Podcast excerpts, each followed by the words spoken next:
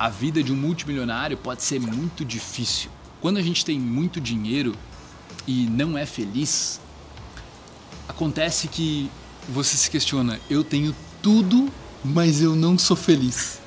Meu Deus do céu, eu posso comprar todas as experiências, eu posso comprar uh, todas as entradas, todos uh, os carros, as coisas que eu gostaria, mas eu não sou feliz. What the fuck is going on? Eu tenho muitos amigos multimilionários e eu, eu, amo os meus amigos, tá? Só que assim, eu tô aqui em Tulum, no México, tem muita gente com dinheiro, cara. Só que assim, não é legal você estar tá na presença de uma pessoa que tem muito dinheiro e é infeliz, e é negativa, e, e tá reclamando, tá falando só coisas que vêm de um lugar de medo, de insegurança. A pessoa não consegue ser feliz. E, e é, é difícil isso. Sabe por quê? É mais difícil do que ser pobre, do que eu tô falando, né, para você entender. É mais difícil você ser triste e rico do que ser triste e pobre. É isso que eu tô falando. Porque quando você é triste e rico, é tipo, eu tenho tudo que eu queria, mas eu ainda não sou feliz. Se você é pobre, você tipo, ah, eu quero todas essas coisas e é por isso que eu não sou feliz. Então você se consola. O consolo de uma pessoa muito rica ou que já teve a possibilidade de ter muita coisa geralmente acabam sendo as drogas, né? Que, aquilo que dá mais prazer e coisas que podem trazer uma felicidade instantânea ali. Agora tem outras pessoas que elas ganham muito dinheiro e chega um ponto que elas realizam, cara, realmente não era sobre o dinheiro. E agora? O que, que eu faço? E aí é onde entra o questionamento. É onde, onde entra um auto-questionamento que se chamou de autoconhecimento é onde você busca evoluir, evoluir o seu nível de felicidade, evoluir o seu nível de pensamento, evoluir o, quanto você consegue curtir as experiências, as experiências mais simples da vida. Cara, a gente acha que só porque a gente consegue comprar as experiências mais caras, a gente consegue aproveitar e não são a mesma coisa.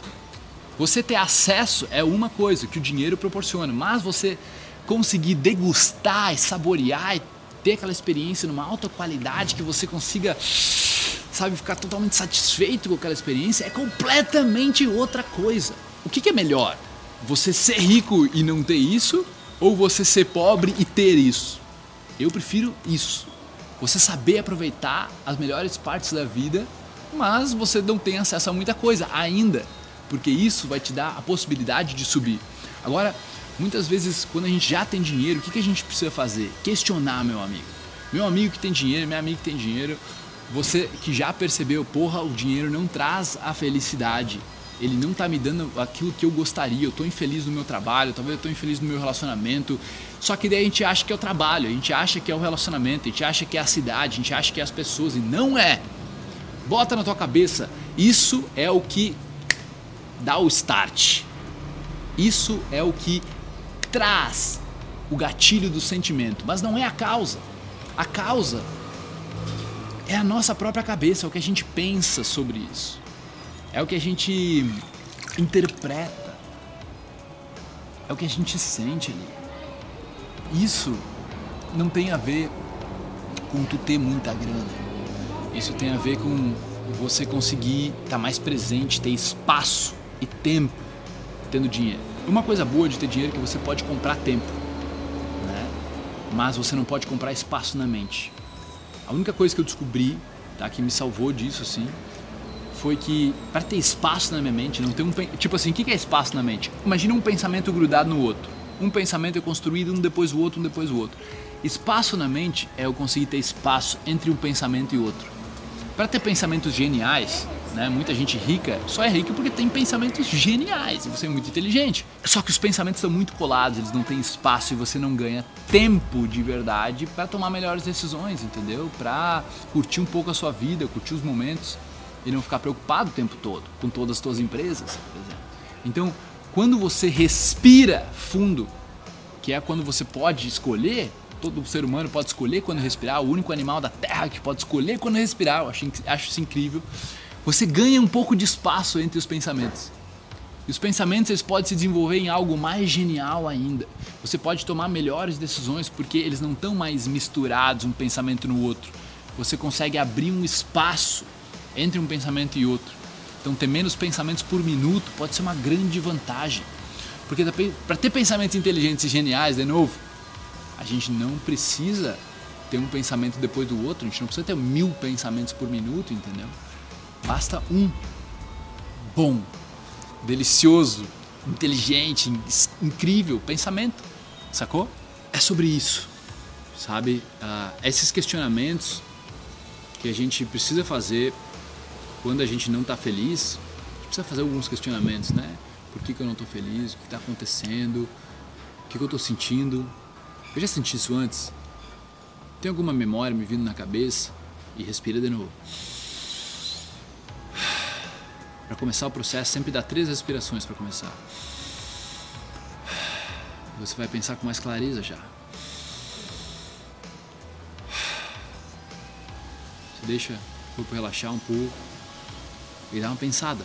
Muda o foco, ganha um espaço.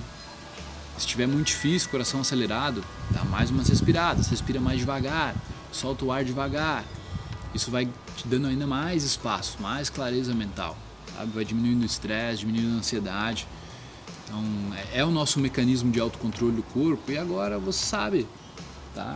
E já é cientificamente comprovado assim que é melhor do que muitos remédios que tem aí para para ganhar energia, ou remédios para dormir, ou remédios para focar. Você consegue o mesmo efeito ou melhor através da respiração. E não precisa desregular toda a tua bioquímica, entendeu?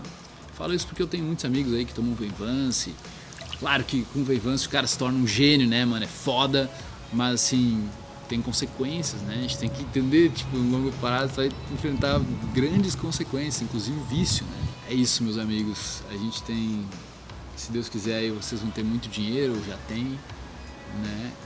E vocês vão ter que lidar com pensamentos, questionamentos existenciais, né?